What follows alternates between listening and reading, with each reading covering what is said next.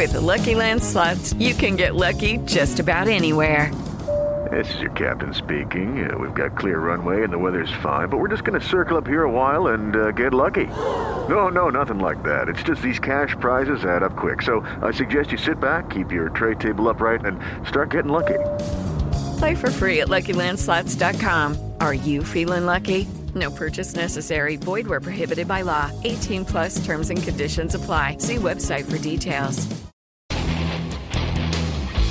Ciudadanos informados, informando. Este es el podcast de Iñaki Manero, 88.9 Noticias. Información que sirve. Tráfico y clima cada 15 minutos. ¿Cómo me protege la ley en esta situación de emergencia? Muchas empresas han tenido que cerrar y, ya sabemos, vamos, es, es obvio. Eh, con cifras oficiales se han perdido de abril hasta, hasta el mes de, de mayo, mayo-junio, cerca de un millón de empleos en, México. Y pues dicen que la debacle pues, va a terminar porque la pandemia, de acuerdo con esta estrategia del gobierno federal de alargar la pandemia para no saturar el sistema hospitalario de México, pues nos durará hasta, hasta el mes de octubre. El dicho, pues vamos a convivir con él durante años, eso es cierto, y hasta que no haya una vacuna o algo que ya lo, lo destierre de la faz de la Tierra, cosa que se ve, se antoja imposible. ¿no? La vacuna sí llegará y eh, ya cambiarán un poquito las cosas, pero mientras tanto tendremos que acostumbrarnos a esta nueva forma de ver la vida. Las empresas que están sobreviviendo, que tienen el capital suficiente o la inteligencia suficiente para transformarse y para hacer algo nuevo de manera que puedan sobrevivir, eh, pues algunos de ellos están conservando a sus empleados o están llegando a acuerdos con sus empleados para a lo mejor reducir el sueldo en lo que pasa la contingencia, en fin, ¿no? También hay que apoyar a la empresa con la que trabajas finalmente. Eh, a veces esto se tiene que convertir en un binomio. ¿Cómo me protege la ley en una situación de emergencia sanitaria y qué derechos tengo como trabajador? Le agradecemos mucho que nos tome la llamada a nuestro amigo Luis Enrique Díaz Mirón, abogado por la Escuela Libre de Derecho, especialista en Derecho de Trabajo. Luis Enrique, ¿cómo estás? Gusto en saludarte, buenas tardes. Gusto saludarte, Iñaki. Espero que estés muy bien, este, que no estés echando la raíz demasiado en tu casa, porque ya pronto te esperamos en el estudio. Sí, sí, bueno, nosotros vamos y venimos. En la mañana estamos ahí en nuestra casa en Montes Pirineos, luego nos venimos aquí a casa, así que andamos eh, de ida y vuelta, pero pero mucha gente se tiene que quedar en casa y otros, otros por el asunto de quedarse en casa, a lo mejor ya han cambiado sus condiciones eh, laborales. ¿Qué es lo más frecuente que te encuentras eh, ahora como abogado de, especialista en derecho de trabajo, Luis Enrique? Bueno, tenemos varias varias situaciones ocurriendo y es un tema que es de minuto a minuto. Eh, amanecimos esta semana con el, el semáforo naranja en la Ciudad de México, un poco Ajá. contradictorio porque estamos rodeados por, por rojo en el mapa este de, la, de, de los colores en la contingencia, eh, lo Ajá. cual significa que ya tenemos la posibilidad como centros de negocio en México, eh, muy, digamos, abierta de poder empezar operaciones, ya no solamente para las para las este, industrias o negocios considerados como esenciales. Entonces, lo primero es, eh, le recomendaría a los trabajadores y a los patrones que, que, estén al pendiente de la Gaceta del DF, eh, porque dentro de lo que se publica en el, en el, Distrito Federal, no solamente se señalan las medidas de sanidad y de salubridad que deben de cumplirse en los centros de negocio, sino que se especifican ciertas medidas para ciertas industrias para el reinicio uh -huh. de las operaciones. Entonces, eso es lo primero. Uh -huh. Eh, las personas con que están en, en grupos de vulnerabilidad, eh, personas mayores, personas con como, comorbilidades como diabetes o, o hipertensión, estas personas uh -huh. no van a poder regresar a una, a una a un trabajo físico, digamos presencial, hasta que no lleguemos al verde, ¿no? Entonces esa es una es una claro. una premisa eh, que está provocando que empresas que aunque ya pueden empezar a trabajar tengan muchas dificultades, especialmente las que son eh, fabriles, las que tienen una, una sí. línea de producción en la que los trabajadores no pueden hacer trabajo en casa, ¿no? Entonces seguimos uh -huh. teniendo ese problema. Eh, una directriz que ha dado el gobierno del DF, aunque, aunque sería cierto, aunque no lo dijeran, es que a nadie lo pueden correr por motivo de COVID-19. Sí, estamos platicando y le agradezco que haya permanecido en la línea a nuestro amigo Luis Enrique Díaz Mirón, abogado por la Escuela Libre de Derecho y especialista en Derecho del Trabajo. ¿Cómo me protege la ley en esta situación de emergencia sanitaria y a qué derechos tengo como trabajador. Y es evidente que este asunto del COVID nos agarró a todos con los dedos en la puerta. Eh, a nivel legal, yo no sé, y, sabe mejor eh, eh, Luis Enrique acerca de esto que yo, desde luego, mi, ignorancia sobre este tema es enciclopédica, por eso le pedimos que nos ayudara. Si en las leyes estaba contemplada una pandemia, ¿no? En la Ley Federal del Trabajo, por ejemplo. y ya nos decía Luis Enrique que, por lo menos en Ciudad de México, no se puede despedir a alguien, a una persona, a un trabajador, por cuestiones de COVID-19, pero bien dicen que del dicho al hecho, Luis Enrique, volvemos contigo y nos habíamos quedado en ese punto. Exacto. Eh, es, evidente, en, el hecho están habiendo muchas terminaciones de las relaciones de trabajo formales, eh, documentadas a través de un convenio o informales, ya sea porque a la gente la corran o porque los negocios lisa y llanamente bajaron la cortina, Iñaki, lo cual es una realidad también. Sí. Ha, habido una, una, una destrucción de riqueza eh, enorme eh, y esto va de la mano también con algo que acabas de mencionar, que en, la, si en la ley estaba o no contemplado el tema de una pandemia.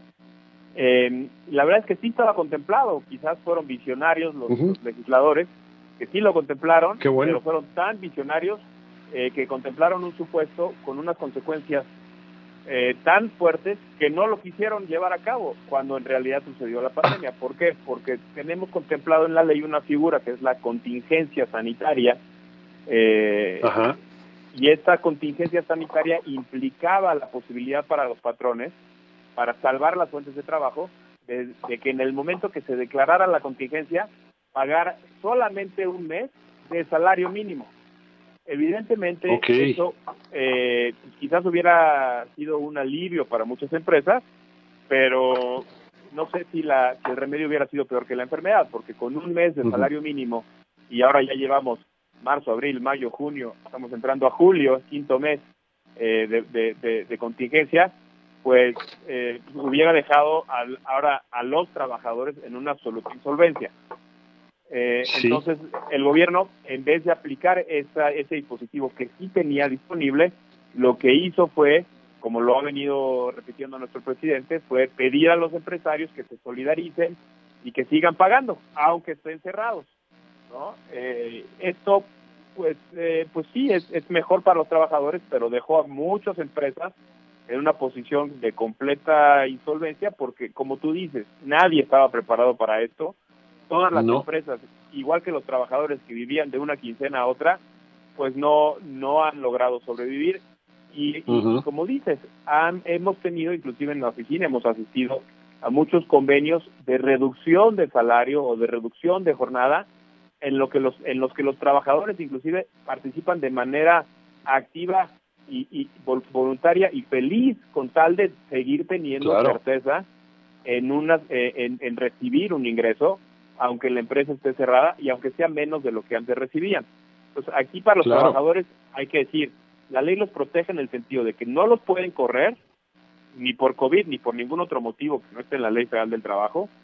Eh, si los corren, hoy en día la Junta está cerrada, por igual, por motivo de la contingencia, pero eso no significa que no tengan un derecho. El derecho lo tienen y tienen que presentar su demanda en cuanto la Junta abra, ¿no? Eh, a partir del 15 de junio, de hecho, se estableció un, modelo para que puedan presentar su demanda de manera virtual y no y no vayan a ser este, presas o, no vayan a sufrir el que los miles y miles de personas que presenten demandas concurran el mismo día y provoquen una, un riesgo sanitario o una cola que vaya de ahí, de Río de la Loza, que está la Junta Local de Conciliación y Arbitraje, hasta la plancha del Zócalo. Sí, sí, sí. Entonces, estas, son las circunstancias que estamos viviendo, Iñaki, y con mucho gusto, si quieres, entro en detalle, porque si no me cortas, me voy a acabar todo tu programa hablando. nos quedan, nos quedan eh, tres minutos, me dice aquí la, producción, eh, Luis Enrique. Eh, el asunto es este, sí, hasta que no abra conciliación y arbitraje, que conciliación y arbitraje no sabemos hasta cuándo les permitan abrir precisamente por estas cosas que tú refieres, o hasta que bajen los índices de infección. ¿Qué puede hacer? ¿Qué puede hacer entonces un trabajador que en este momento pues le dicen, oye, ¿sabes qué? Eh, por las razones que tú ya conoces, nosotros ya vamos a tener que dejar de operar o vamos a hacer un recorte obligado de personal, ¿no? O es eso o es cerrar la, fábrica o cerrar el, el, negocio. O también está la otra opción, ¿no? De bajar el sueldo del trabajador y ese porcentaje eh, pues se tiene que discutir desde luego entre, entre el trabajador y la, y la empresa. ¿En dónde entra el abogado laboral, este, Luis Enrique, en esta discusión entre empresa y trabajador? Claro que sí, y es, es muy importante que haya, hombre, no necesariamente el abogado, yo por supuesto me metería y me quisiera meter en todas estas discusiones, pero no es indispensable en la medida que entre el patrón y el trabajador hay un acuerdo. Ahora, ese acuerdo se tiene que documentar. ¿Por qué? Claro. evidentemente las empresas están cerrando y los trabajadores tienen derecho a tener una negociación con el patrón para recibir todo o parte de la liquidación que le corresponde por la terminación de la relación. Si el trabajador y el patrón llegan a un acuerdo respecto de este cierre para el pago de su indemnización, pues se documenta con una con un convenio de terminación de la relación y ya no habrá no, hay no habrá pleito posterior porque quedó documentado y quedó resarcido eh, el derecho del trabajador vulnerado por la terminación de la relación. En ese sentido, eh, terminaron bien, digamos. Ahora, eh, cuando el patrón avisa que va a ser un recorte obligatorio y no llega a un arreglo con los trabajadores, lo que está sucediendo, de, hecho, es un despido injustificado. Y ahí sí, sea, y digo, a ti te escuchan no nada más en el DF, habrá que decirle a la gente que te escucha que dependiendo de cada estado, las juntas locales de conciliación y arbitraje tienen diferentes momentos que están buscando ya la reapertura. Por ejemplo, en el DF se tiene un último acuerdo en el que se contempla para el 10 de agosto ya empezar actividades. Eh, en la Junta Federal, que atiende las industrias que son de naturaleza federal, se tiene pensado que ya van a empezar actividades el 15 de julio. Y así cada estado va teniendo, eh, inclusive según su propio nivel de contingencia, va, va a ir dictando cuándo van a abrir las, las autoridades laborales. Hay que estar muy al pendiente, acercarse con un especialista en caso de que tenga necesidad de presentar una demanda. Eso es. Luis Enrique, Luis Enrique Díaz Mirón, abogado por la Escuela Libre de Derecho, especialista en Derecho del Trabajo. Te, vamos a molestar, si no tienes inconveniente, más adelante, en los días siguientes, para ver cómo se va presentando incluso la economía, cómo se va presentando también el desempleo en México, para que nos sigas asesorando con lo que tú te encuentras dentro de tu práctica legal. Eh, gracias, Luis Enrique. Te mandamos un abrazo a la distancia. Moléstame cuando quieras, Iñaki, por favor. Te mando un abrazo. Perfecto. ¿En dónde te encontramos, Luis Enrique?